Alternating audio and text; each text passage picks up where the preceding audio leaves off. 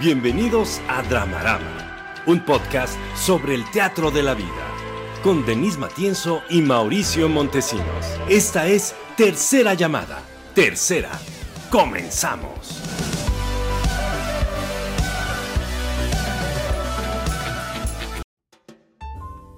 ¡Aplausos! Bienvenidas, bienvenidos una vez más a Dramarama, un podcast de análisis de cultura, medios y audiencias. Las redes del programa son Dramarama MX en Facebook, Twitter e Instagram y el correo del programa por si quieres anunciar tu producto, tu servicio, tu changarro es dramaramamx@gmail.com voy a presentar a los seres celestiales que hacen la magia técnica y poética de este programa, César Guidobro y Leonardo Ponce. ¡Aplausos! Ya. Y también voy a presentar a la mujer que me acompaña cada noche en esta mesa de viernes. Viernes de veda electoral. Amiguita, amiguito, espero que hayas comprado ya tu alcohol voy a presentar a una mujer que tiene toxoplasmosis, es sacrílega y es contestataria. Denise Matienzo. ¡Aplausos! Voy a dar mis redes, ya no voy a decir nada más al respecto, voy a dar mis redes. Eh, pueden seguir mi fanpage en Facebook como Denise Matienzo Rubio, me pueden stalkear si quieren ver mi currículum en LinkedIn, Denise Matienzo Rubio también. En Instagram estoy como Denise Matienzo y en Twitter estoy como arroba la Matienzo. No me meto mucho a Twitter, pero si quisieran contactarme, pues en una de esas por ahí me encuentran. Uno nunca sabe, ¿verdad? Y yo voy a presentar a Mauricio, que es un hombre, pues es pues, muy diligente, muy diligente él, muy disciplinado. Me gustó. Ha sido ganador de la beca Montesinos durante los últimos 10 años. Se ha declarado desierta para el resto No, de no, no, no. Cuando muera, se va a declarar nula. O sea, bueno, cuando mueras, se, se tiene que abrir la convocatoria a más personas. El Ajá. problema es que siempre se va a declarar desierta, nunca nadie se la va a ganar. Pero bueno, no, no importa, hoy día la tienes tú, la estás ocupando muy bien, eh, le estás Le sacando. estoy sudando, eh, le estoy sudando, Denise. No te creas Cuéntales, pasando. cuéntales dónde pueden, dónde pueden revisar lo que estás haciendo con la beca Montesinos. Pueden revisar lo que estoy haciendo con la beca Montesinos en mis redes sociales, que son Pez de Oro MX, en Twitter, Facebook y Letterboxd, la red social del futuro, aunque Denise diga que no es del futuro, porque no tiene ella Letterboxd. Invítenla. Háganle un llamado atento, un amigable recordatorio para que descargue ya Letterboxd y me siga. Y ustedes también síganme. Instagram, el Pez de Oro MX y mi LinkedIn, Mauricio Montesinos. Antes, Denise, de darle la introducción a la gente que nos está viendo, vamos a hacer un pequeño aviso parroquial. La próxima semana no vamos a tener programa porque Denise y yo nos vamos de vacaciones. Denise a China y yo a Polonia. ¡Aplausos! Nos merecemos estas vacaciones, Denise. Y carajo. Entonces, dentro de dos semanas nos contaremos nuestras bonitas anécdotas de cómo nos fue tanto en China como en Polonia. Sí. ¿Y sabes qué es lo bueno? En China no hay cuaresma. ¿Qué quieres decir con esto, Denise? Pues que se puede comer lo que sea. ¿Segura que solamente por eso? Siento, siento yo, o sea, güey, no van a estar con que no, Yo no, siento que te quieres librar de- de- de- de- de- del sino religioso. No, pues allá también tienen su signo religioso, pero no tienen la cuaresma. Entonces, a ver, a ver. ¿Pero ¿qué te molesta la cuaresma solamente porque no puedes comer carne? Sí, como que la restricción, de- porque mira, yo igual ni quiero carne, pero más con que me digas, ahora quiero. Porque hay que cuestionar, hay Sí. que cuestionar. Pues sí. Tráiganle un plato de birria a Denise esta noche de viernes para que rompa la vigilia. Échenmelo. y nos caiga un rayo. El día de hoy vamos a hablar del documental de Netflix, Los diarios de Andy Warhol. También hablaremos de artes visuales, hablaremos de gatitos, souvenir, va a estar poca madre. Vamos a la primera sección. Reflector a las butacas. En Reflector a las Butacas, analizamos a las audiencias, los consumidores o los usuarios de algún producto de la cultura. Y hoy tenemos uno, fíjate que complejo y bien bonito porque pues va a ser la cosa muy redonda de la segunda parte que vamos a hablar, ya les habíamos anticipado, de los diarios de Andy Warhol, Warhol, Warhol, como quieran decir. Y es sobre el consumo de artes visuales en México. Entonces, artes visuales de entrada, pues, ¿qué implica? elegimos solo artes visuales porque pues artes ya sería una cosa muy amplia. Sería un universo. Sí, y entonces tendríamos que segmentar, ¿no? Muchos aspectos, ¿no? Porque no es lo mismo consumir cine que consumir fotografía. Fotografía, o que, bueno, la fotografía está en las artes visuales, o que consumir danza, o que consumir teatro. Ay, el teatro. Pero ya hemos hablado mucho de... ¿Qué quieres decir con este signo? que ya hemos hablado ¿Qué mucho. ¿Qué quieres decir con este signo? Explícale a la audiencia, porque pues... no, pero es que... Estoy metido ahí. El, consumo de teatro, la verdad es que, o sea, de, pues que es parte de justo de las artes, ya hemos hablado un montón de, de veces acá, pero no hemos hablado del consumo de otras artes, por ejemplo, de las artes visuales. Entonces, las artes visuales eh, abarcan las artes plásticas, podrá abarcar el grabado, la cerámica, eh, la escultura, el video, la fotografía, eh, la pintura, y podría ser algo de performance y este, instalación, ¿no? Todo eso podría estar en artes visuales. Entonces, la primera cosa que tendríamos que poner sobre la mesa particularmente porque nosotros hablamos desde México, es que la Ciudad de México es una de las, de las ciudades con más museos en el mundo. Después de Londres es la segunda con más museos en el mundo. ¿Qué? ¿Qué? ¿Qué? ¿Qué? ¿Qué? ¿Qué pasó ahí, Denise? ¿Qué pasó ahí? Bueno, eso es interesante saberlo, ¿no? Ya que todo este primer dato dices, ah, mira, a ver, ¿y cómo está el asunto del consumo de los museos en primer lugar? Porque ahorita vamos a ver varias cosas de las artes visuales. Y es que a diferencia, por ejemplo, de Francia, donde un 77% de la población asiste a los museos regularmente, o sea, en un año más o menos asisten por lo menos de una a tres veces, en México tan solo el 20% de la población asiste a museos y hay muchos que no han asistido nunca a museos. Ahora, los museos más visitados no necesariamente son los de artes visuales. El museo más visitado en la Ciudad de México es el Museo del Castillo de Chapultepec.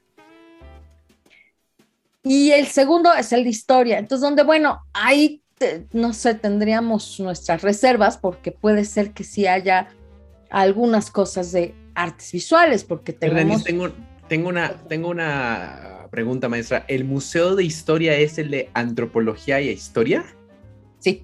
Ah, ok, ok, ok, ok, ok. Pensé que por un momento te referías al Museo de Historia Natural y dije, ah, poco. Podría ser la historia natural también que esté incluido en los de historia, pero básicamente se refiere a antropología. antropología e historia. Ajá. Es muy bonito, ¿eh? Muy bonito. Muy bonito, muy completo y medio cansado, ¿eh? También porque. No, bueno, no, hay un desgaste energético, Denise. En efecto. Pero bueno, está, están eh, muchos museos de artes visuales como el Rufino Tamayo, el Museo de Arte Moderno, el Museo Carrillo Gil, por ejemplo, eh, en fin, ¿no? Hay otras galerías, entonces hay muchos museos en la Ciudad de México de distintas cosas, está el Museo del Estanquillo también de artes visuales, en fin. Y la cosa es que esos son los más visitados. Entonces, imagínate la brecha esta de Francia, donde van 77%, y México, donde va 20% de la población. Y te digo, hay algunos que han visitado tan solo una vez el museo en su vida o que lo han visitado una vez en un año, cuando mucho, cuando el consumo eh, de los museos, particularmente estamos hablando de dónde se ponen estas obras, de los museos en Europa, pues es muchísimo más alto. Entonces hay un, hay un primer consumo, te diría yo, las artes visuales, una vez que se ponen en esta institución que se llama museo y se ofrecen a la población en general para que puedan venir a observarlas, venir a tener la experiencia estética al museo. Porque la otra parte es la venta, la compra-venta del arte y que la compra-venta del arte está destinada pues prácticamente a coleccionistas y en ese sentido sí a una élite. Pero a ver, ahorita justamente cuando meto el asunto de la élite, es interesante aquí analizar si el consumo de museos también está relacionado con una élite y parece que sí, Em, mucho del consumo tiene que ver con que las personas no creen que eso es accesible a todo, a toda la población. Es decir, ir a un museo como el Museo Carrillo Gil o como el Museo de Arte Moderno parece algo que no me habla a mí, sino que está destinado a las altas esferas, que, que solo circula entre ellos y pueden ellos entender. Por eso, ¿no? Entiendo un poco, aquí ahorita pensando en voz alta contigo, que el castillo de Chapultepec o el de historia me hablen más, ¿no? Porque lo que me hablan es de la historia del país donde vivo. Pero ya el arte moderno, híjole, ya no sé, ya no sé si me quiero acercar a eso. Y tengo yo la impresión, a ver tú qué piensas, Mau, así que aventemos esta pelota a ver qué pasa, que hay una especie de entre, de entre miedo y, ignorancia en el mejor de los sentidos, eh, ignorancia en, en, el primer sentido en el que no nos han enseñado desde los colegios a acercarnos al arte de esta manera, desde la experiencia estética, sino desde, te digo, desde este lugar de las élites, como desde algo muy lejano, desde algo histórico, desde algo hasta semiótico, si mucho me apuras, pero no desde la experiencia estética real, ¿no? Como de ven, ven, ve el, el cuadro y ve qué te hace sentir, ve este video y ve qué te hace vibrar, ve esta obra lo que sea, ¿no? De cerámica, de escultura, de fotografía y ve qué sientes frente, a, frente al arte, ¿no? Este goce, esta experiencia estética. O no, a veces no gozas, pero hay una experiencia estética, ¿no? Y, o sea, te digo, creo que, creo que hay un problema en la educación de estas competencias, pues, para poder entender el arte. Y te digo, y la otra es que hay un miedo, ¿no? Hay, hay esta cosa como de eso no es para mí, eh, yo no estoy capacitado para leer eso, eso es de las altas esferas, me da miedo, no sé, no le entro, no sé, ¿qué piensas tú? Quiero compartirte dos factores más y una experiencia personal. Dos factores más para entender este bajo consumo de, de, artes visuales en México. Por supuesto que tiene que ver con un prejuicio, Denise, desde es muy caro hasta solamente lo que tú dices va dirigido a personas que tienen un bagaje cultural y educativo muy exquisito.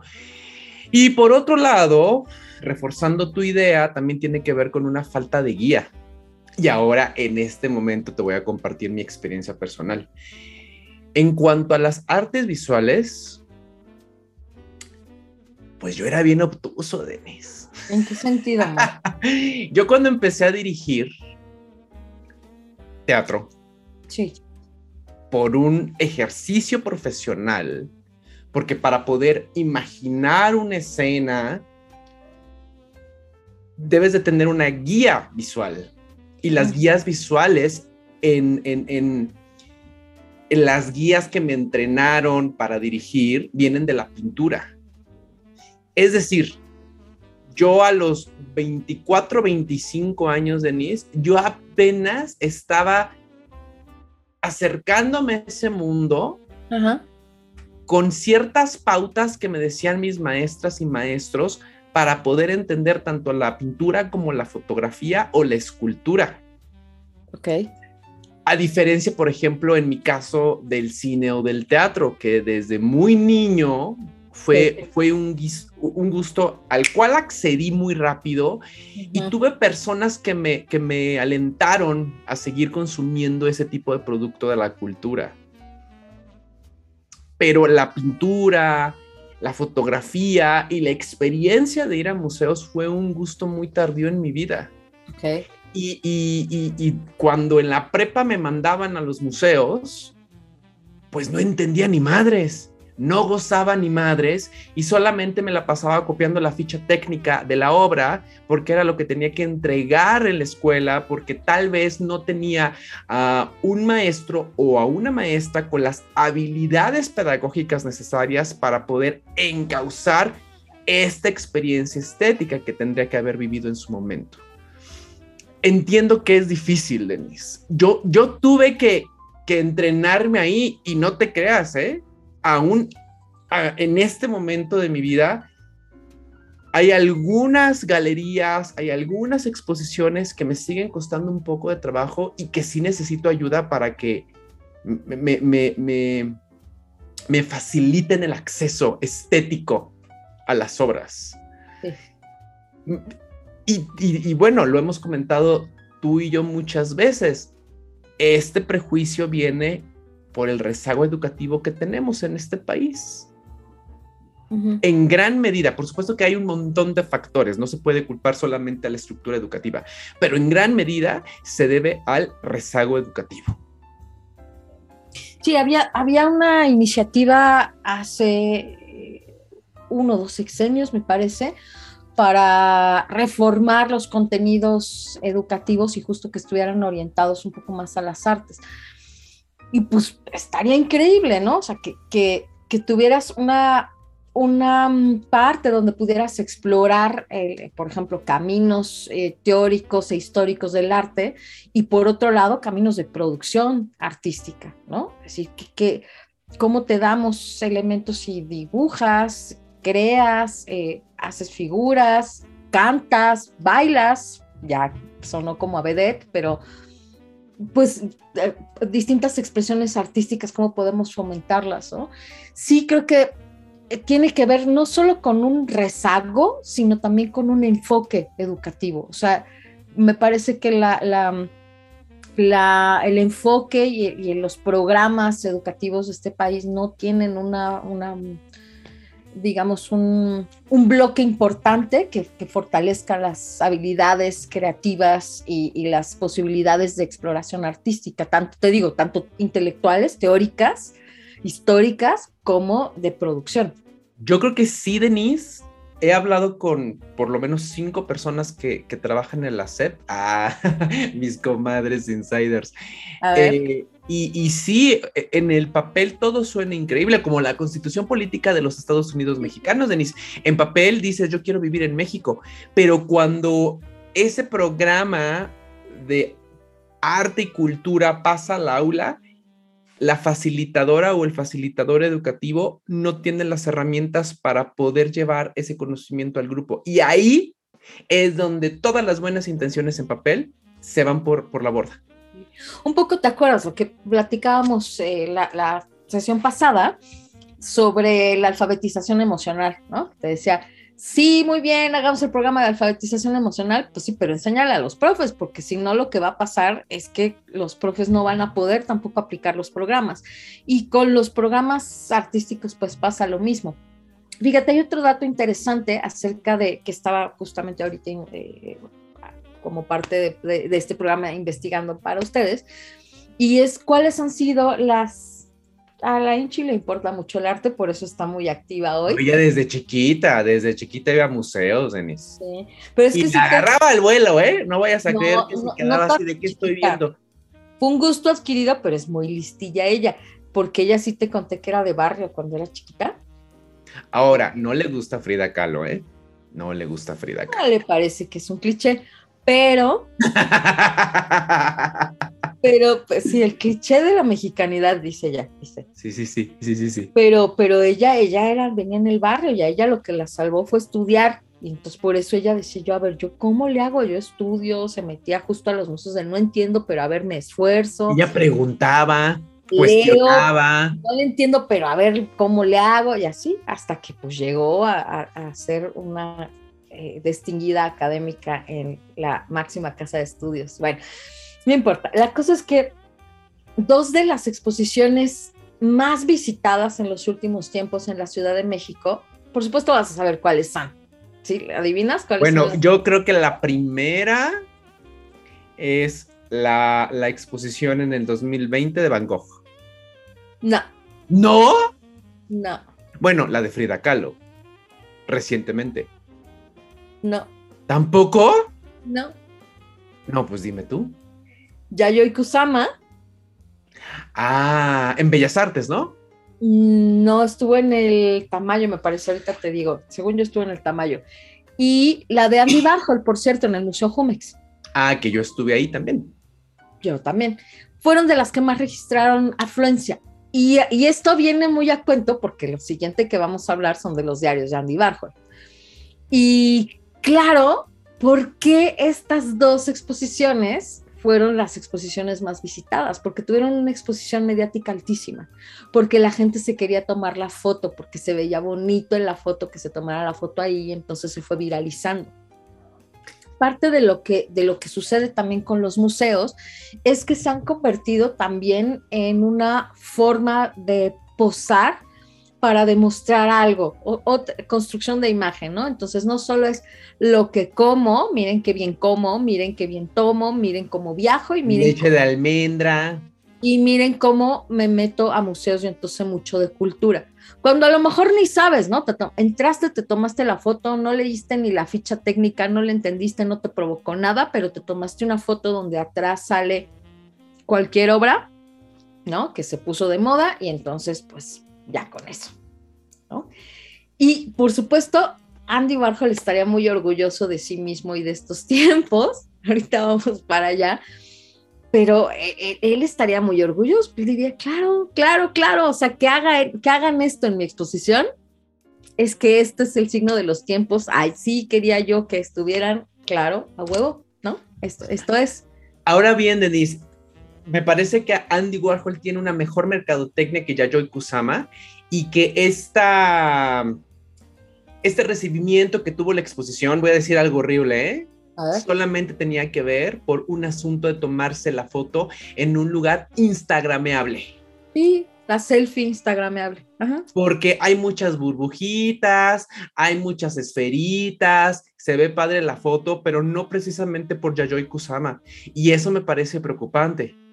Ahora, otra reflexión, Denise, es, ¿te acuerdas cuando Toño Vega y Ana Graham nos dijeron que el teatro en Nueva York, no el de Broadway propiamente, porque Broadway es para turistas, sí. off Broadway, es, está lleno de, cabecitas blancas, de personas con el pelo gris, es decir, personas considerablemente adultas. Mi otra gran reflexión, Denise, y ahorita lo quiero llevar a, las artes visuales, es que las últimas veces que yo he ido al teatro, hay personas en el 80% adultas, entre 30 y 50 años. Y cuando yo voy a museos, este dato no cambia. Es decir, la juventud misma yo, en mi experiencia de a pie, no he visto a personas jóvenes en los museos en un componente mayoritario. Los he visto cuando los mandan de las escuelas y cuando la mamá le dice, tómate la foto y guarda el boletito, porque estas prácticas siguen pasando, ¿eh, Denise? Siguen pasando a pesar de todo. A pesar de todo, siguen pasando en esta ciudad. Pero si no fuera por eso, solamente podría pensar el de antropología e historia que van las familias, porque es un asunto más turístico, te podría decir yo.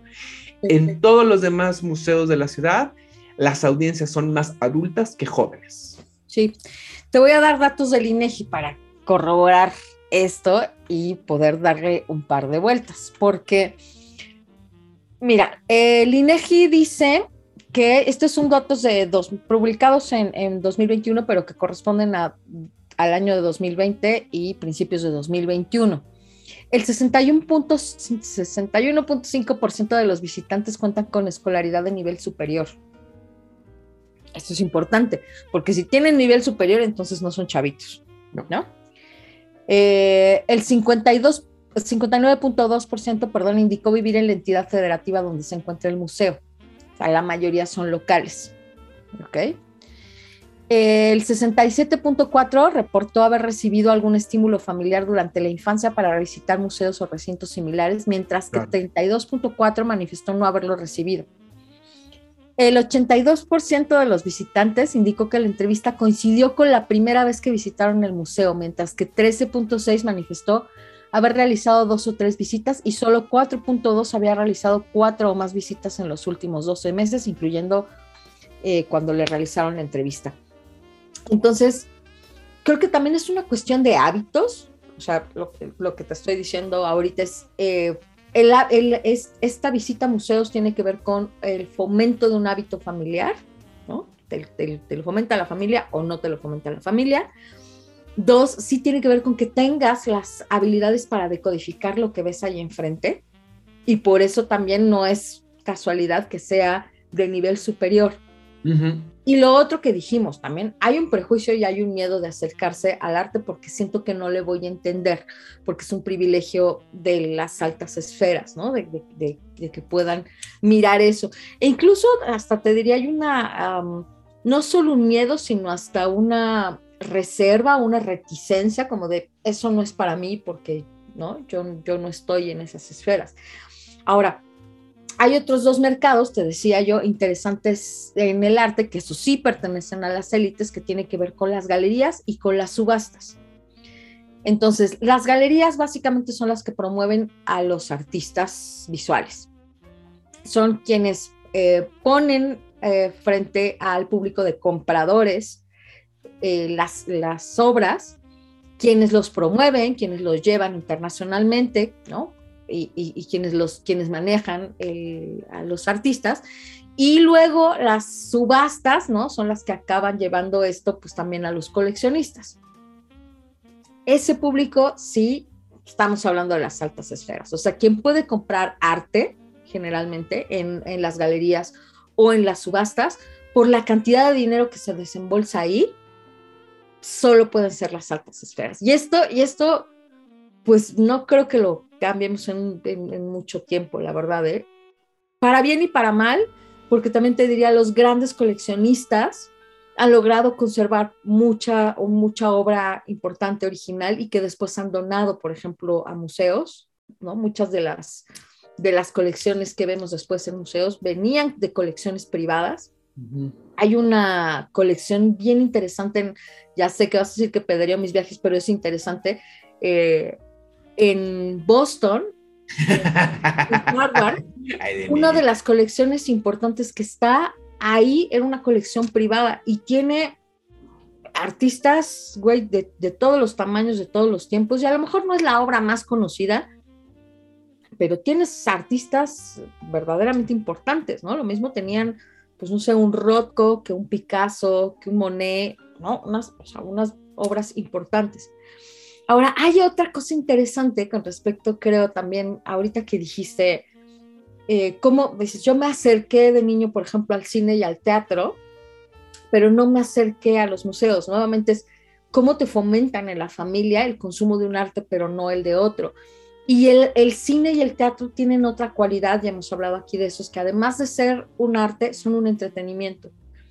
Los museos no parecen entretenimiento, de hecho los museos están asociados en la mente de las personas con algo sumamente aburrido.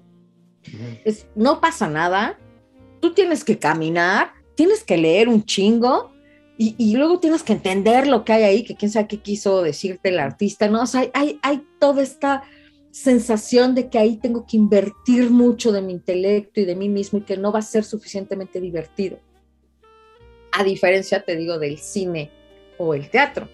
Sí, que tienen un valor de entretenimiento importante. claro, que tienen un valor de entretenimiento. Ahora, ese es el, gran cuestionamiento que ahorita tienen los, los, museos, Denise. ¿Cómo hacemos para que la experiencia se vuelva entretenida? Eso es lo que está ahora. Ya eso es a lo que iba ahorita, porque teníamos esta discusión, ¿te acuerdas? Años hace con Ernesto Abud sobre el asunto de la museografía como un asunto de comunicación. Y lo que decíamos a la discusión era justo, si tú nada más pegas así aquí atrás cinco obras de quien sea, de, de, Basquiat, como, ¿no? como salen de Warhol. Y va a estar de hueva. O de, Picasso, pues, pues, ¿no? Pues llego, las veo, pues, ¿no? A lo mejor me hacen sentido, a lo mejor me dicen algo, me provocan algo, pero la, la tarea curatorial es y museográfica, ¿no? Que a lo mejor mucha gente no sabe ¿qué hacen? Pues lo que hace el curador, el museógrafo, justamente es decidir cómo presentar la obra al público, qué decirle, qué elementos darle para poder entender la obra y el trayecto de la exposición.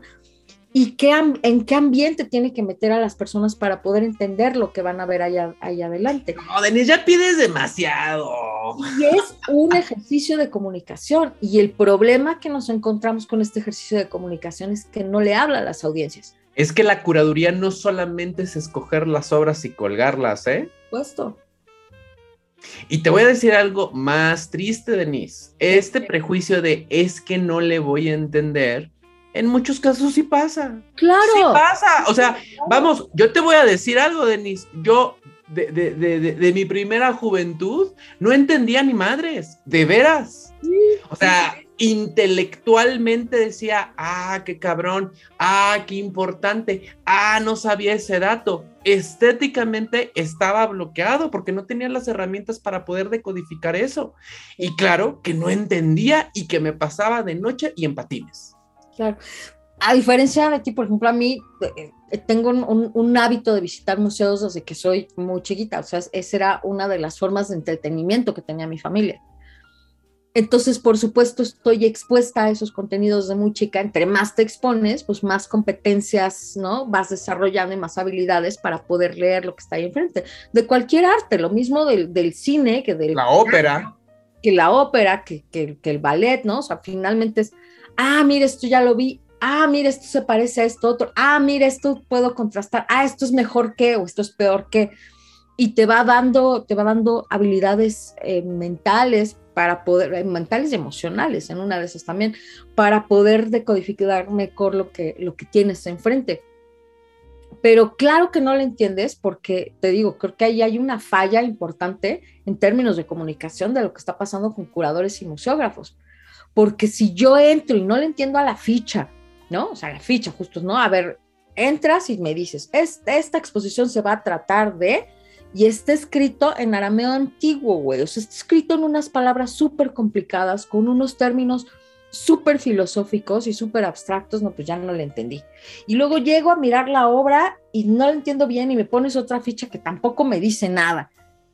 Y entonces acabo saliendo muy frustrado, frustrada del museo, porque entonces porque entonces digo, yo soy un idiota, yo soy una idiota, yo no le entiendo al arte. Y es sí, pero no, no, no es cierto, no es que no le entiendes. Lo que pasa es que tampoco te, los museos no te están dando los elementos suficientes para que le entiendas. Sí, claro. Esa es tarea de, te digo, de los museos, ¿no? Cosa que no pasa, te digo, en las, en las galerías o en las en las subastas porque ahí el público es distinto. Ahí sí es un público versado en arte, que conoce, que tiene muchos elementos para decodificar el arte y que ve el arte en términos de mercancía. Vengo a comprar arte, ¿no? No vengo a... esté versado, vengo a comprar para que me dé estatus también. Por supuesto, y lo decía eh, Bourdieu justamente, ¿no? que parte de, tener capital cultural era, por ejemplo, tener arte, ¿no? Poder comprar arte y tenerlo en tu casa, además de tener títulos universitarios, justo, ¿no? Poder comprar arte y tenerlo es parte de tener capital cultural.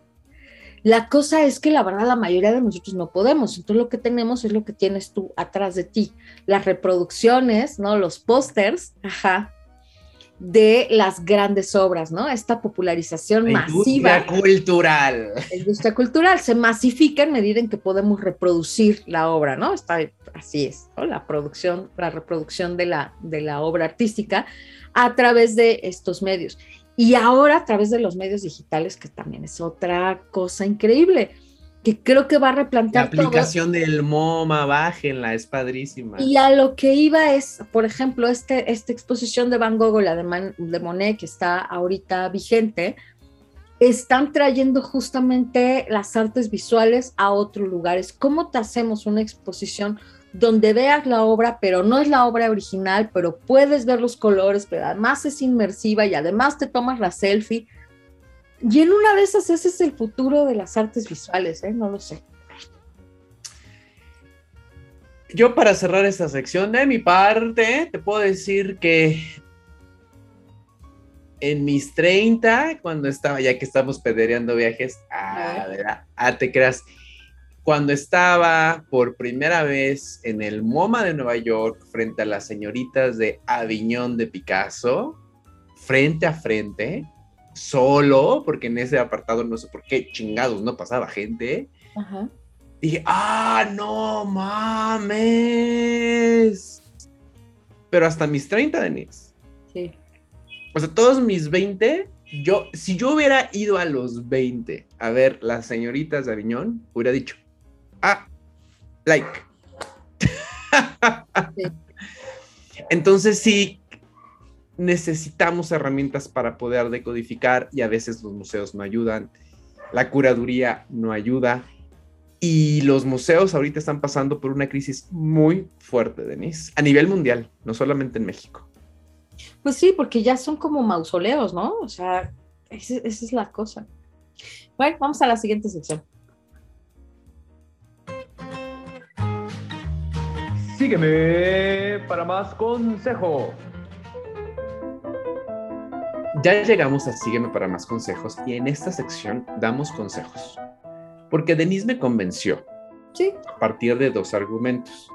Por compasión cristiana y por supervivencia de la especie. Porque leyó leer la realidad de Jorge Volpi y dijo, es, este güey habla de la supervivencia y después Denise convirtió ese conocimiento en algo más mamalón y dijo, claro, por supervivencia de la tribu humana hay que darnos consejos para que no nos lleve la chingada y que le haga caso y que esta, esta sección a en este bonito programa. La gente manda preguntas a dramaramamx.gmail.com o a nuestras redes sociales dramaramamx en Facebook, Twitter e Instagram y recopilamos las preguntas para darle cabida en esta bonita sección. La pregunta de Chris, no sé si sea hombre o mujer, Chris, Chris ver. así te puso. ¿La monogamia está pasada de moda? ¡Órale! ¡Órale! Monogamia is passé. Está fuerte la pregunta. Oye, pero eso no es un consejo, o sea, eso es un, una tesis doctoral, güey. No, bueno, bueno, pero aquí recuerda que en este programa ponemos nuestra capacidad de síntesis en un nivel máximo, Denise. Tenemos No. pocos, pocos Ah, minutos, pocos minutos para que tu conocimiento de Esther Perel sobre la pareja y tu interpretación le dé una respuesta a. A ver, dale un consejo, ándale. Yo digo que no está pasada de moda, simplemente vemos más posibilidades en el espectro y se ha convertido en una opción entre otras. Ajá. Es lo que yo diría, la monogamia no está pasada de moda. Creo, creo que para ciertas audiencias tiene muy mal marketing. Ajá. Pero luego le hacen mal marketing a la monogamia solamente para justificar sus chingaderas, Denise. Entonces dices, no, es que no estás entendiendo el concepto filosófico de la monogamia. Sí. Entonces, por eso le haces mal marketing, porque quieres hacer tus chingaderas, pero no, o sea, no, no es un ejercicio genuino de la monogamia es o no es para mí. Ajá. Denise. Pues yo digo que pruebes el beso de tres y a ver qué pasa. No, espérate, en tiempos de COVID. No, espérate. Ahora, de tres, Ah, de tres, es importante recalcar que de tres, Denise, porque de cuatro ya solamente va a ser besito de nariz. Sí, O sea, de- imagínate un beso de cuatro ya. O sea, no, no, no se juntan las bocas, perdón, no se juntan. No, no, sí, ya beso de cuatro, alguien se va a quedar volando. No, lo- los cuatro van a salir volando, Denise. También puede ser. Beso de tres. Nada más así puntita de la lengua. y No, siento que, siento que debes ponte probar. la Pfizer, hijo. O ¿Sabes qué? Lo que pasa es que creo que la, la monogamia tiene en realidad muy poco tiempo de moda. En realidad nunca ha estado tan de moda. O sea, si revisas la historia de la humanidad y la historia del matrimonio, realmente no ha estado tan de moda como la gente cree que ha estado de moda. O sea, sí es un, un marketing muy occidental, muy contemporáneo, muy de los últimos tiempos. Eso de, no, no, no, es que nada más tú y yo en la casa con nuestro microondas, nuestra lavadora y nuestra, este, nuestros electrodomésticos. No, es cierto, es una cosa inventada desde hace muy poquito. Entonces también es como... El siglo XIX, pero sí es un chingo de tiempo, Denise. No, güey, no, o sea, no es cierto. Y además muy occidental, si te cambias también de latitudes, hay muchas formas de hacer las cosas.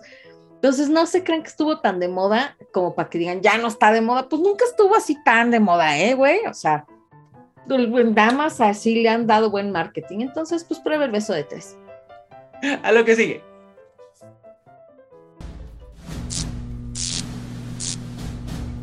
Esto es Escena 1. En escena 1 lo que hacemos es debrayar sobre algún producto de la cultura, de la sociedad. Y en este caso vamos a hablar de la miniserie. Miniserie es, ¿verdad? Sí. Miniserie documental. Sí, miniserie documental. Los diarios de Andy Warhol, que está en Netflix, estrenó hace poquito y que retoma justamente la publicación de los diarios de Andy Warhol para hacer un documental sobre eso. Em, ¿Quieres decir algo más de, qué se trata? Porque, pues bueno, es que... Bueno, el, documental arranca en el momento de vida de Andy cuando sufre un atentado, cuando una chava lo quiso asesinar con pistola en mano en el año de 1968 y a partir de su convalecencia eh, una chava le ayuda a escribir sus, sus, piensos, sus, sus, recuerdos, sus experiencias de vida, que a su muerte se traducen en la edición de un libro que se llama Los diarios de Andy Warhol, que por cierto, bien pinche caro ese libro, porque yo lo tengo. Muy pinche caro, por lo menos en México. Ya hágale una rebajita, no sean así. No, sean así, Denise. No lo rebajen, véanlo en Netflix. No, hay cosas en el libro que no aparecen en el, en el documental que vale la pena tener. Y mira, lo he tratado de conseguir en PDF y no, ese no está, Denise, ese no está entre tus amigos de internet. No lo sé, mira, así ya, o sea, si eres muy coleccionista y si eres muy fan, todo, pues sí, vas tras el libro. Si nada más te quieres enterar del chisme, pues ve la serie, ¿no? Bueno, un dato importante es que esta serie está producida por Ryan Murphy, que es el mismo productor de Glee y de American Horror Story, por ejemplo. Y yo quiero empezar esta plática, Denise, diciendo que yo de joven veneraba a Andy Warhol. De hecho, este año. Ya no, ya no. El Instituto Mexicano de la Juventud ya me descartó de ese grupo de la sociedad. Y lo asumo como tal, está bien. Está padre envejecer. Yo siento que somos jóvenes todavía. Bueno, porque ahorita estoy en un ciclo de renovación energética. Exacto. Por eso lo dices. Eh, yo de joven crecí venerando a Andy Warhol. Fíjate que yo de joven tenía hacia muchas ídolas y a muchos ídolos que ahorita digo, ah, sí es muy de la juventud. Por ejemplo, un gusto de la juventud de Miss, Julio Cortázar. No estoy diciendo que Julio Cortázar no esté padre, es un chingón de la literatura latinoamericana. Sí, pero luego ya lees más. ajá, ajá, y se va complejizando ese gusto. Pero Julio Cortázar a mis 17 me parecía lo más chingón que pude haber leído en mi vida, la escritora española Carmen Laforet, y dentro de esa playa de, de estrellas del mundo del arte y de la cultura estaba Andy Warhol. En la sección de Reflector a las Butacas les dije que en mi adolescencia pues no tenía las herramientas para poder decodificar pues las obras pictóricas. Por supuesto que no decodificaba el trabajo pictórico de Andy Warhol, pero ah, cómo me alucinaba su vida, Denise. Yo, o sea, vamos, pensar en The Factory, que era el estudio que tenía en Nueva York, me parecía alucinante. Mi adolescencia y mi juventud crecí venerando a la figura de Andy Warhol. En mis 30 dije, ah, ahora que ya tengo herramientas, dije, vamos a ver su obra. Y me parece que la principal obra de Andy Warhol es Andy Warhol en sí mismo.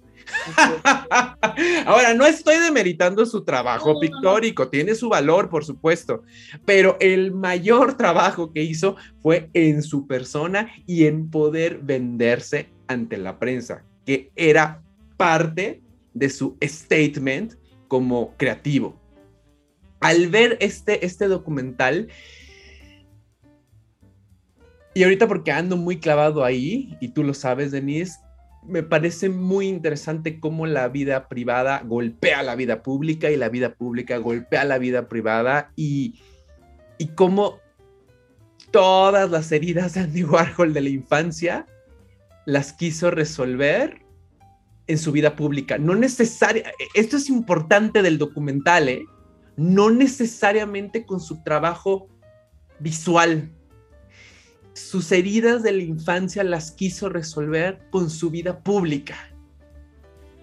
Con este reconocimiento a través de la prensa, de los consumidores de sus productos, de sus fans, de, de, de, pues toda la gente que estaba alrededor de, él y que posibilitaba una vida mediática. Y me parece que ahí el documental es bien interesante, Denise, cómo en su vida pública quería resolver las heridas de la infancia y que no lo logró. Esa es la conclusión, no lo logró, porque lo público se resuelve lo, público, eh, lo público, perdón, y lo privado se resuelve lo privado. O sea, vayan a terapia. Vayan a terapia, eh, platiquen con su gurú espiritual, confiésense, en fin, pero hay cosas que no se pueden resolver desde lo público, Denise, cuando se trata de lo privado. Y pues a mi Andy Warhol se le cruzaron los cables bien feo, bien feo, y no lo logró, no lo logró. ¿Sabes qué, qué momento es así, momentazo, güey? Cuando se vuelve modelo. Sí, ay, ay, Denise, ay, ahí cuando dices, hijos, mano, no, no, no, no, no es por ahí, hijo, no es por ahí, no es por ahí. Pero a la vez sí, o sea, si dices, güey, él, él quería ser bello como todos y ahora, y no lo soy, pero puedo estar en la misma liga, él dice, ¿no? Lo interesante era ver mi rostro aparecer en el catálogo de, modelos de... Puros chavitos de 19 años eran hermosos. Hermosos, Little hermosos. Pero a ver, dile que no Andy Warhol. A ver. No, no, no, no. Pero no lo logró. No se sintió hermoso, Denise. No importa, no le hace. Esa es la cosa, ¿no? Es, no, no se resuelve desde dentro, ¿no? Pero, pero lo interesante es cómo, cómo logró estar en ese mismo lugar. ¿Sabes? A mí también que otro momento me gusta mucho Andy Warhol TV.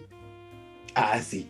Porque además, y te, lo dije justo cuando estábamos eh, planeando este programa, te dije, güey, es que él hubiera estado fascinado con TikTok. O sea, Andy ahí hubiera hecho Andy Warhol TV. Ahí. Güey, hubiera estado feliz con TikTok, hubiera hecho, güey, esta es la culminación de todo lo que yo quería en la vida, güey. TikTok, güey.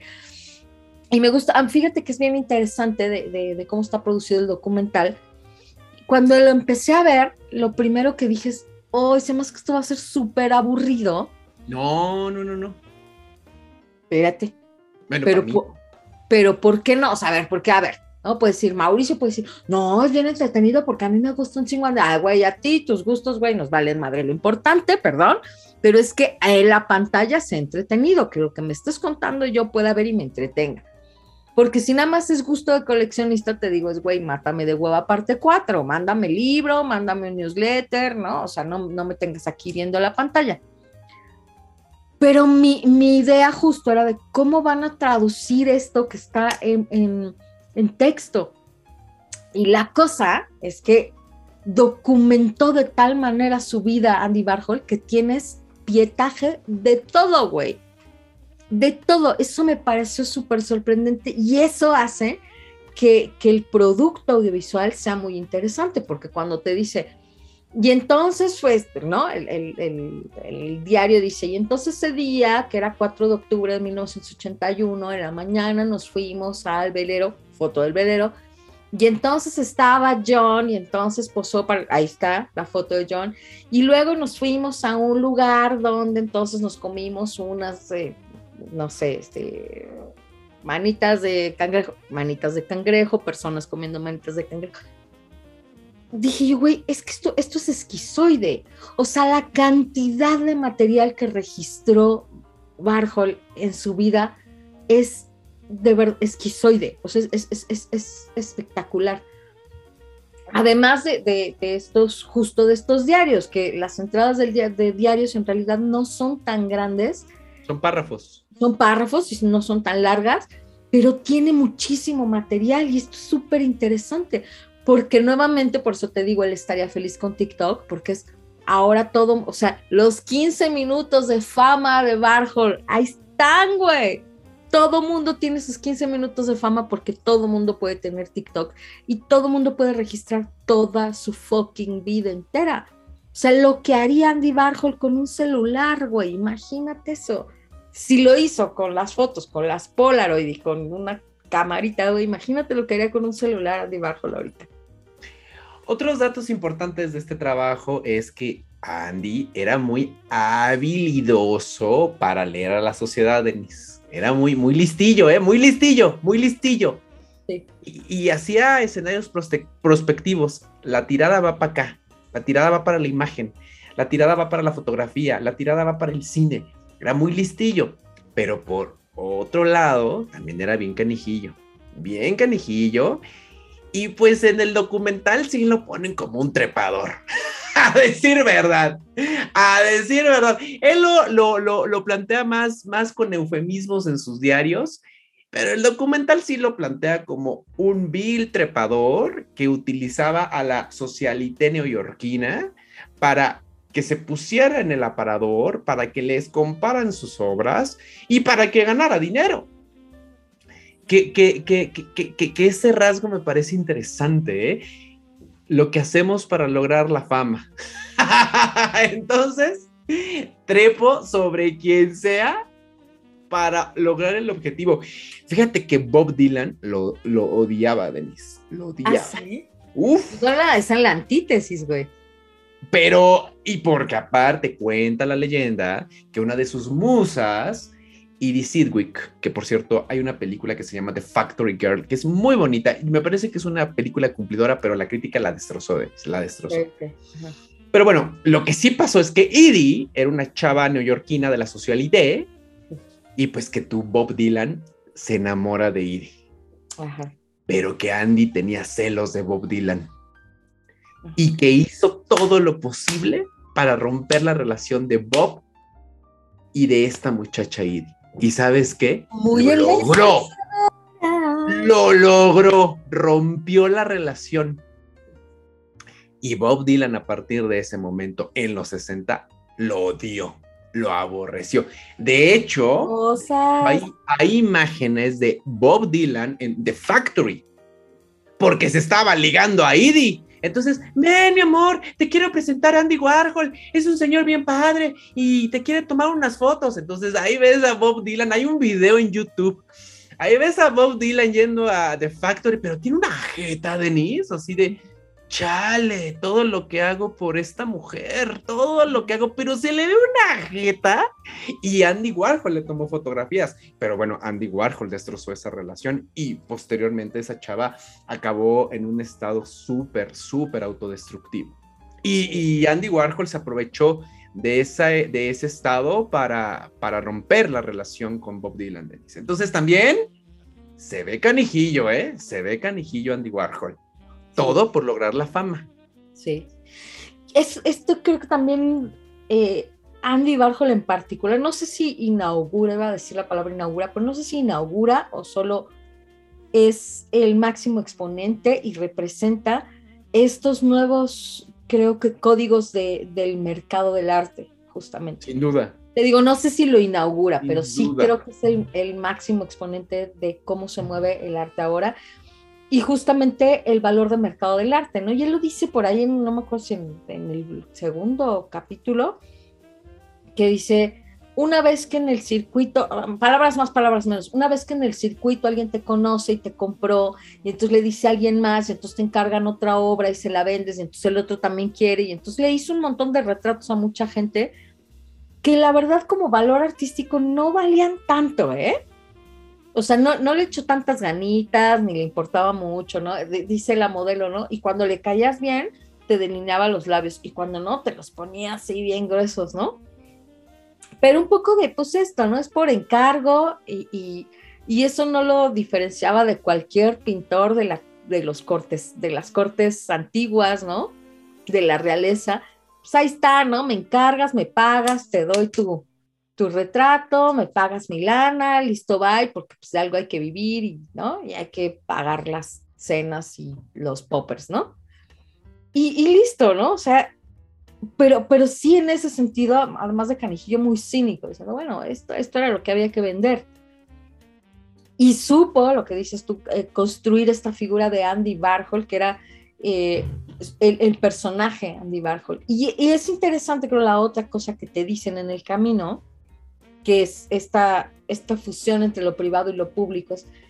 Andy Warhol se mostraba de dos maneras importantes que no eran, que no eran verdad. Una es como una sexual y dos como una persona sin emociones, una persona poco emotiva. Y las dos eran mentira. Era sumamente emocional, sumamente sentimental y además era homosexual. O sea, tenía una preferencia muy marcada, sí sabía y sí, sí le gustaban los hombres, lo tenía muy claro.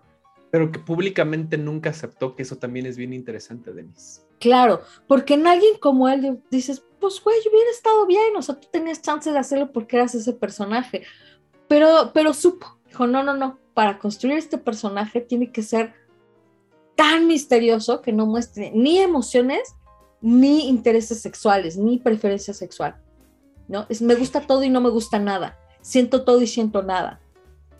Y sí, parte para construir su imagen pública y también por otro lado, y lo dicen en el, documental, porque en los 60 salir del closet era demasiado para una persona como Andy Warhol, que por cierto viene de una familia polaca sumamente católica. Y de hecho, parte de su trabajo pictórico viene del trabajo religioso cristiano, Denis, que eso también es bien interesante, que ahí tú lo ves con el popper, en la orgía, con las drags y, ay, sí, vamos a hacer una fiesta de tres días, pero tenía su parte católica de ir a misa todos los domingos y de no asumirse como gay y que claro, le ayudó eso para construir su imagen pública en su cabeza.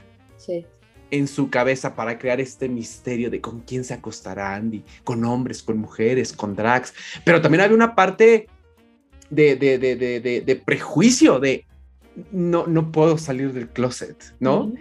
Que eso viene eh, a finales de los 80, de los 90, precisamente con la aparición del VIH, en el mismo documental lo cuenta. ¿No? Que, claro, salir del closet era un statement político, no solamente, ay, me gusta besarme con hombres. No, no, no, no, no, era un statement político. Bueno, me, voy a ir a, me va a salir un poquito, pero güey, lo que le costó a Ricky Martin aceptar públicamente su homosexualidad y ya estaba 30, 40 años en el futuro, ¿no? O sea, estaba ya muchos años en el futuro con, con mucha más apertura mundial y lo que le costó, güey. Y creo que eso sí a lo mejor lo, lo midió Andy Warhol porque sí tenía estos sensores de las realidades. Si yo declaro esto, esto me va a costar demasiado. O sea, el costo, justo, el costo en mi imagen va a ser demasiado alto y no quiero, no quiero pagar este costo. Me yo quiero ganar mucho dinero. Ese era el, el, medidor, ¿eh? Porque además esto, para el personaje me conviene más que sea asexual y, sin emociones, ¿no? Tal cual. Como, incluso te diría como muy aséptico, ¿no? Como, como Andy Warhol solo crea arte, Andy Warhol solo se dedica al mundo artístico en distintas versiones, pero Andy Warhol no tiene relaciones sexuales, no tiene relaciones no Es sexual. No es sexual, pero tampoco es ni cariñoso, ni emotivo, ni llorón, ni sentimental, ni rabioso nada, es, es, es, es, aséptico, es, te digo, es, es neutro, completamente neutro, ¿no? Incluso en esta carita en A, ¿no? O sea, tener esta literal, porque tenía como carita en A, y, y tener el pelo blanco y negro abajo, ¿no? Entonces es como estoy canoso o no estoy canoso, porque abajo es totalmente negro. Entonces, como esta cosa neutra, ¿no? No soy ni sí soy o como tú quieras, lo que tú quieras, ¿no? Lo que tú quieras soy, lo que te imagines, eso soy. Y, sabes, eh, Denise, pensando en, el asunto de la fama que tanto persiguió Andy, sí. que eh, con este uso de redes sociales específicamente, pues sí, todo el mundo se puede volver viral. Tres nanosegundos, porque ahora ya no son ni 15 minutos. La sociedad de la información ha avanzado tanto que ya son tres nanosegundos de fama y al que sigue, y al que sigue, y al que sigue, y al que sigue. Pero aquí lo interesante es, no cualquiera puede ser Andy Warhol. Sí.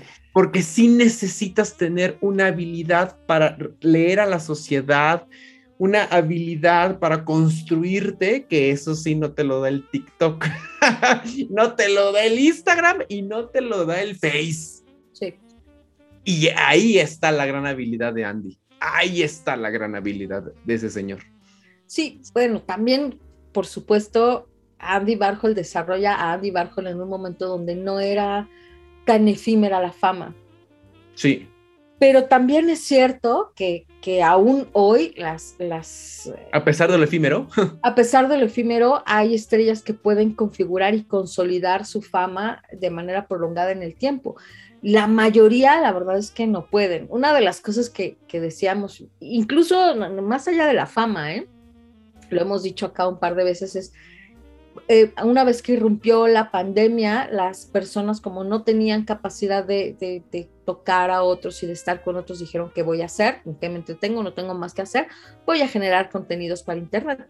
Y en su momento dijimos, a ver cuánto duran, ¿eh? porque muchos de estos van a ser pura llamarada de petate. Porque nada más se están entreteniendo porque no tienen otra cosa que hacer ahorita encerrados en sus casas sostener este trabajo, también lo hemos dicho tú y yo, así de, ah, sí, se veía bien chistis hacer un podcast. No, no, a ver, espérame, sostener el trabajo es complicado. O sea, es, eso, eso implica mucho trabajo.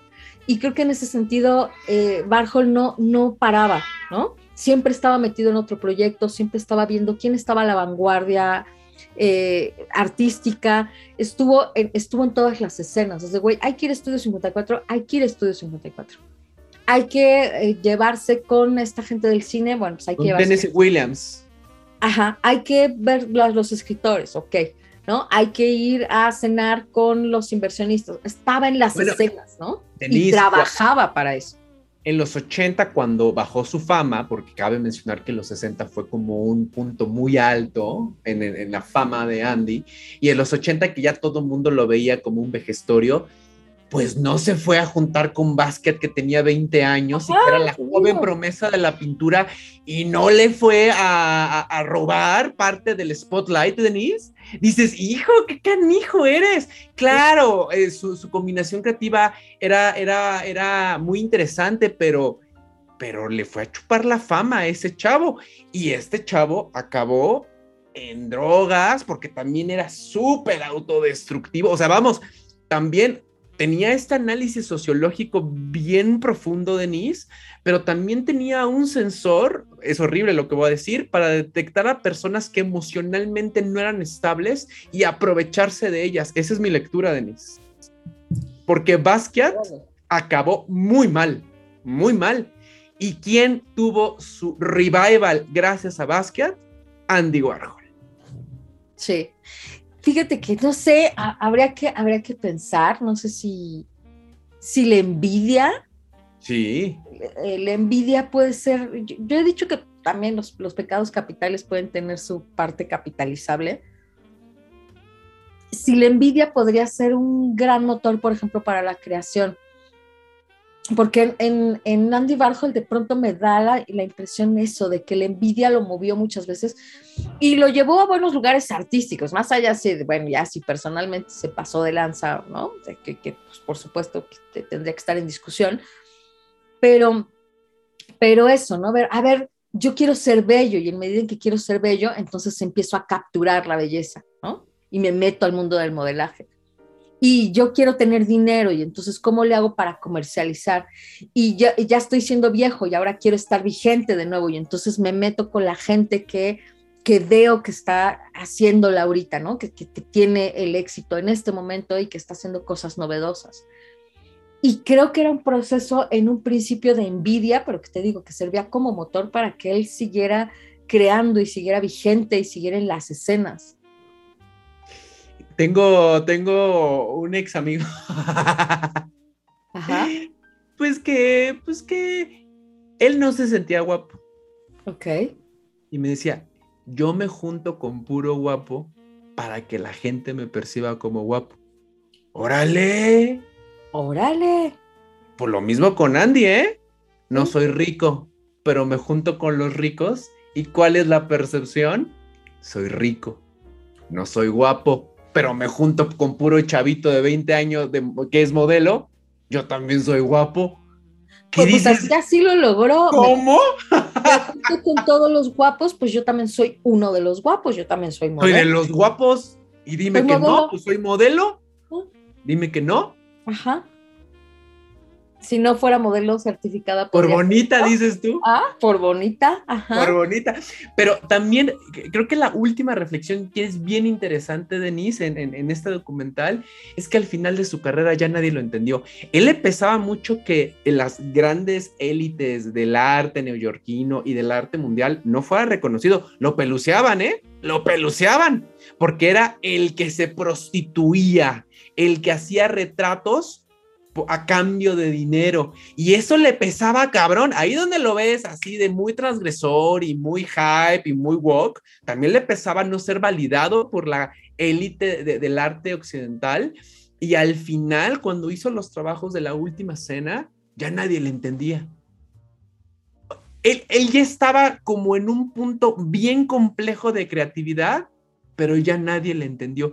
Y eso es sumamente, a mí me, a mí me, a mí me asusta mucho, Denise, que en tu vejez, en uno de los puntos máximos de la creatividad, ya nadie te entienda en gran medida por viejo.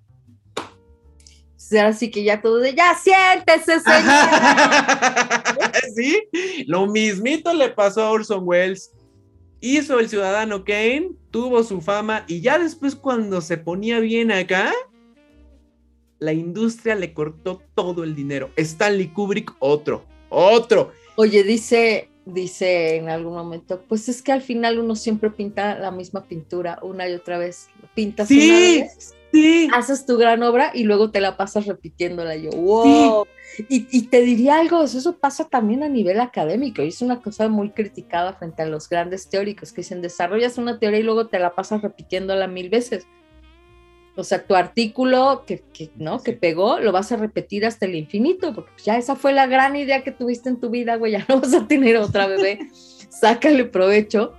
Y, y eso es muy terrible, pero también creo que habría que ver, y está, dejémosla como reflexión, porque pues no tenemos a lo mejor una respuesta, es pues ¿qué, qué es lo que te importa, ¿no? Si ya está, creo que en estos momentos a lo mejor de la vida, si en tu vejez ya no te entendió ya no te es tan relevante, ¿no? Yo creo que ya hay otros intereses, o sea, lo que te importaba de juventud, llegar a, a, ciertas audiencias, cierta comprensión o cierto reconocimiento, ya no te importa tanto la vejez, por eso te das también el lujo de, de poder producir de otra manera, de poder crear de otra manera. Y no sé si importa tanto que no te, que no te entiendan o que sí te entiendan, no lo sé. Bueno, a Andy en su vejez todavía le importaba la fama porque todavía no estaba tan trabajado en sí mismo. Denise sí le hacía falta como su terapeuta, la neta. La neta sí, sí le hacía eso también es que, ¿no? ¿Qué, tienes que hacer también contigo mismo, contigo misma? para poder llegar a ese momento y decir, bueno, ya igual no me importa tanto, igual lo que quiero en este momento es, es otra, otro, otro sentido de expresión más que, te digo, el reconocimiento que querías cuando eras joven. Y tiene que ver, lo platicábamos hace unos días con la actualización del software también. Sí, eso es lo, que, le, le, costaba mucho trabajo a Andy Barjo, ¿no? O sea, entender, es que ya no soy joven, es que ya no estoy en la escena, es que yo ya no soy la vanguardia, o sea, ya la vanguardia es fulano, ahora el joven es sutano, ahora el que está en la escena es merengano y decir, bueno, pues también les, les, tengo que dar paso a esto si yo me tengo que convertir en el, a lo mejor en el, en el sabio, ¿no? O en el, en, en el consejero y ya me tengo no... que reinventar, Denise, cosa que Andy Warhol no pudo.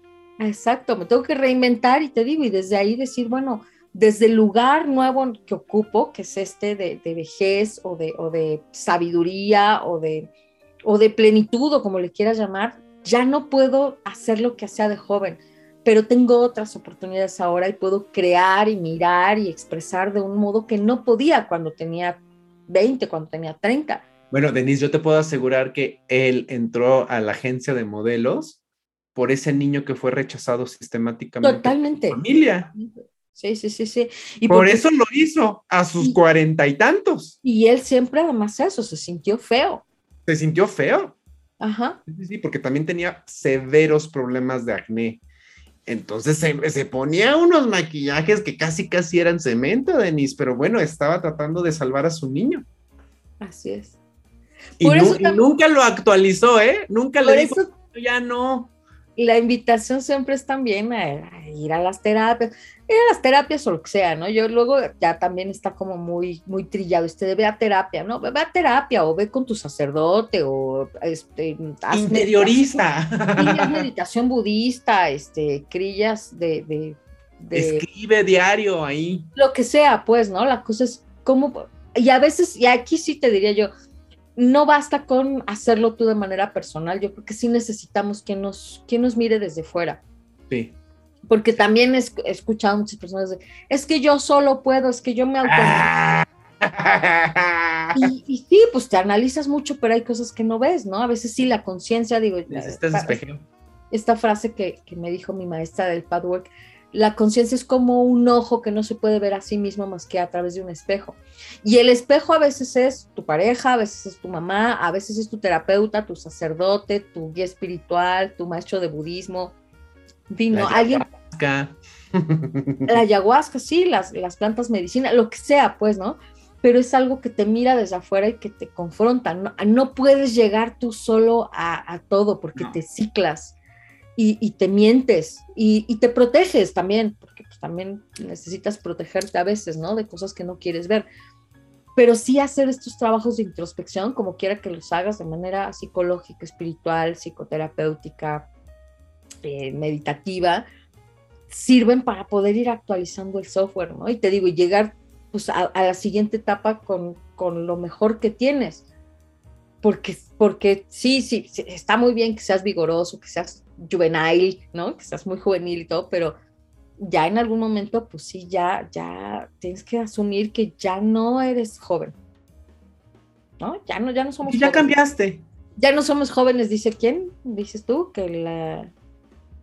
El Instituto Mexicano de la Juventud. El Instituto Mexicano de la Juventud dice que nosotros ya no somos jóvenes. Y entonces, pues yo ya, por ejemplo, dije, abrazo mi señorismo. No, pero Denise, no es lo mismo el señorismo de los 40 que de los 50, que de los 60, o sea, todos los días estamos cambiando. Claro, y tendré que abrazar el siguiente señorismo y luego el ancianismo, ¿no? O sea, ni modo, o sea, la siguiente etapa que toca con lo que trae, ¿no? De regalos y con los renuncias también, porque esas son las dos cosas que tienen, ¿no? O sea, la siguiente etapa, si bien es cierto que tienes que dejar algo atrás, es eso de, no, pues ya no soy joven y entonces ya no tengo la piel como la tenía. Ah, pero ahora sé cosas que no sabía. Y ahora puedo ejercer, ¿no? Mi, mi identidad, mi vida, mis decisiones de otra manera que no podía antes. Bueno, pues hay ganancias y hay pérdidas, pero justo se trata de la actualización del software. Y, y, cuando, cuando se trata de estar eh, como Andy Warhol en la escena todo el tiempo, de moda todo el tiempo, en la fama todo el tiempo, eso es muy complicado. Y a pesar de todo, te diría, Warhol tuvo una, una fama muy a largo plazo, que te digo, ahorita es muy difícil de sostener, muy, muy difícil. Vean este documental, se llama Los diarios de Andy Warhol. Creo que si no conoces nada de este señor, a mí, a lo mejor mi sesgo, mi prejuicio, porque lo conozco mucho a ese señor, me pareció que es un producto entretenido. ¿Te pareció entretenido, Denise? Sí, te digo que sí, lo dudaba y me pareció que es entretenido y que también te da un buen, eh, un buen panorama, un buen overview, un panorama, si es la palabra, ¿no? Un buen panorama grande de quién es, de quién es Sandy Warhol, de qué, de qué hizo y te da la sensación también del detrás de cámaras, que, eso no lo tienes cuando vas al museo y no lo tienes cuando lees algunas retrospectivas artísticas de Warhol. A los fans de Andy Warhol sí nos aporta este documental. Y te voy a decir otra cosa, Andy Warhol era bien chismoso, bien chismoso. Ya te enteraste que fulanita se acostó con fulanito. Uy, los diarios, estas son las partes que no mostraron porque no hablan precisamente de su vida. En, el, en los diarios bueno, es el TV Notas, Denise. Es el TV Notas porque se la pasaba revelando chisme tras chisme tras chisme de las celebridades de Hollywood en ese momento. Pues que es que sí, pues es que qué padre, porque si alguien tenía que contarnos esos chismes. y era él, era y él. De lo que se enteró, Aníbal, pues lo, lo que vio. Y de lo que se metió la gente que estaba alrededor de él y de cocaína era lo más fresa. ¿Sabes qué hay una, nada más ah, para cerrar este, de mi lado? Eh, hay una, hay una sensación al principio en, en, mí, cuando, cuando empecé a verlo como de, ay, qué padres tiempos, qué divertido, pero no, no, no hay una sensación en los relatos de, de Andy Warhol de que se lo hubiera pasado tan divertido.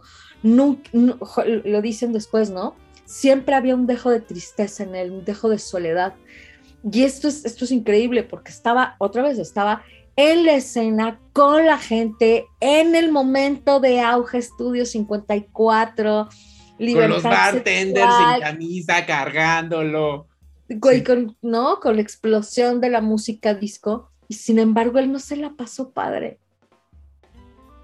Entonces puedes, creo que también esta es otra eh, reflexión y aprendizaje importante. Puedes estar en los mejores momentos y si, y si tú no estás, no importa no estás bien, no lo vas a disfrutar, ¿no? No, no tiene que ver con que estés en el, en el momento de auge o de fama o en el momento más divertido, tiene que ver con dónde estás tú por dentro.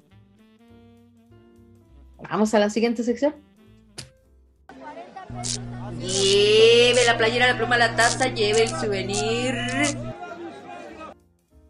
Ya llegamos al souvenir y en esta sección vamos a recomendar algo porque podemos y porque queremos y porque nos gusta ser evangelistas de lo que consumismo. Consumismo. Consumismo, sí, consumismo. Ajá.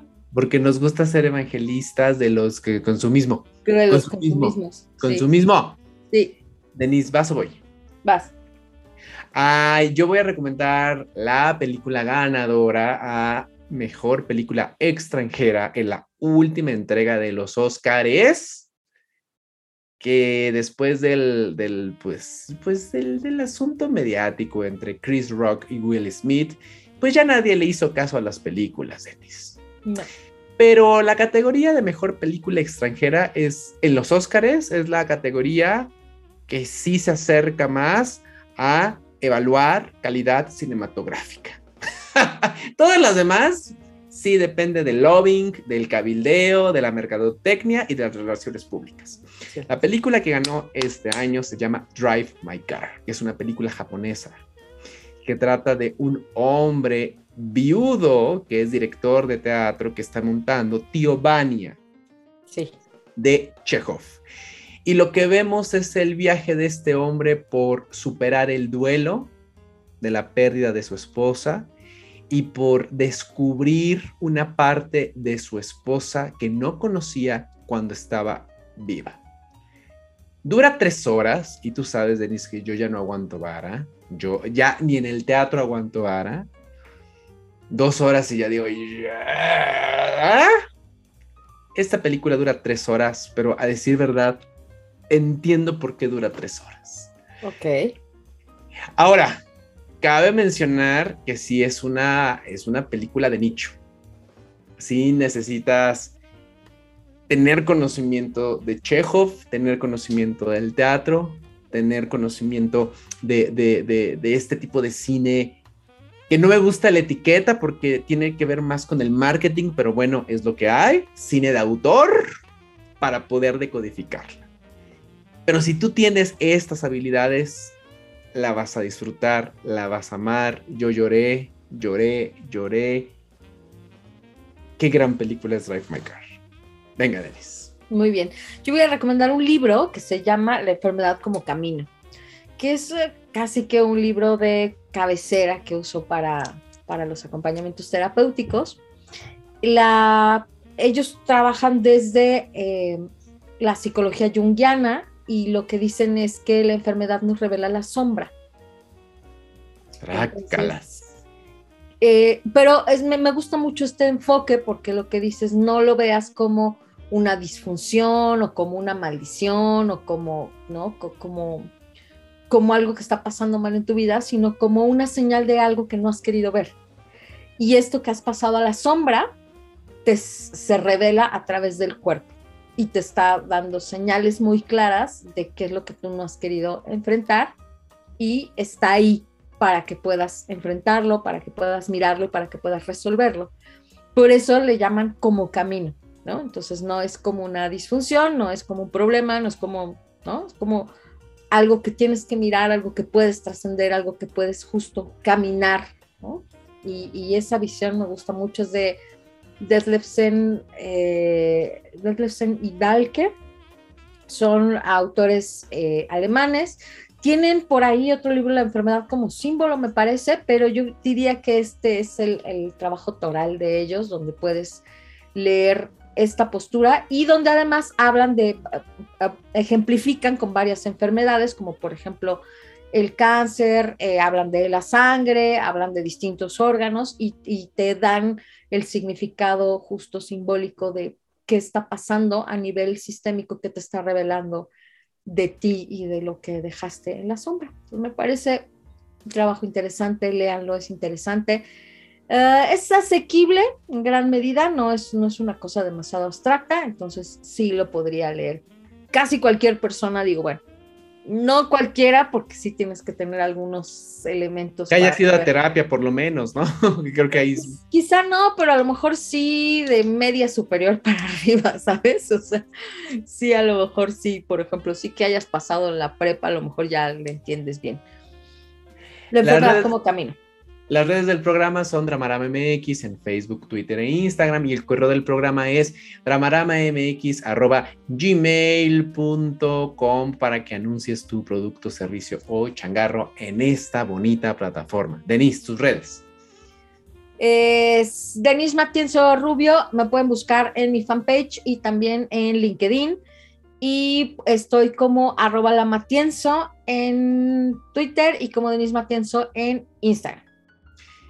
Me pueden encontrar a mí, Mauricio Montesinos, como Pez de Oro MX en Facebook, Twitter y Letterboxd, en Instagram el Pez de Oro MX y mi LinkedIn Mauricio Montesinos. Muchas gracias César Guidobro, Leonardo Ponce por hacer la magia técnica y poética de este programa y les recordamos que dentro de ocho días no hay programa porque Denise y yo estaremos de viaje. China y Polonia nos esperan con los brazos abiertos para conocer esos bonitos paraderos del mundo, ¿verdad? Y mismo. Le mandamos un saludo a Marce que nos mandó por ahí un saludo. Recuerden que estamos en vivo los viernes en la noche por Facebook, por Twitter y por YouTube Live y que nos pueden encontrar en las distintas plataformas de podcast si solamente quieres escuchar. Estamos en Spotify, en Anchor, en Himalaya, en Apple Podcast y en todos lados nos puedes encontrar como Dramarama MX. Y recuerden también escribirnos para contarnos sus casos, para que les demos bonitos consejos o para decirnos si quieren que hablemos de algo o algo que no estuvieron de acuerdo con nosotros, pues igual está bien que discrepen y si están de acuerdo, también está bien que coincidan. Escríbanos, acá les veremos, les escribiremos, les escucharemos. Y nos vamos. A la cuenta de tres nos despedimos, Denise. Una, dos, tres. Adiós. Bye. Esto ha sido Dramarama con Denise Matienzo y Mauricio Montesinos. Te esperamos la próxima semana porque siempre hay drama.